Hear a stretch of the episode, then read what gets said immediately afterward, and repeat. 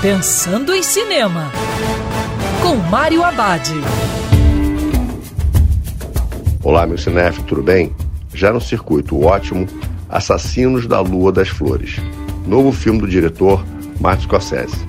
A trama é baseada numa história real que aconteceu em 1920, numa região americana de Oklahoma.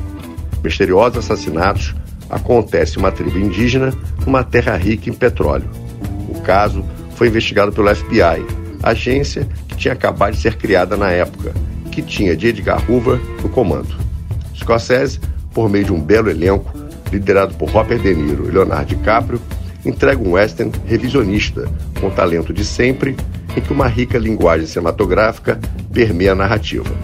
O diretor narra um episódio vergonhoso de uma nação que vende certos valores para o mundo, como o tal sonho americano, que aqui é manchado pela ganância, assassinato e petróleo. Fica claro que a vida humana sucumbe em relação ao dinheiro e ambição. E lembrando que cinema é para ser visto dentro do cinema.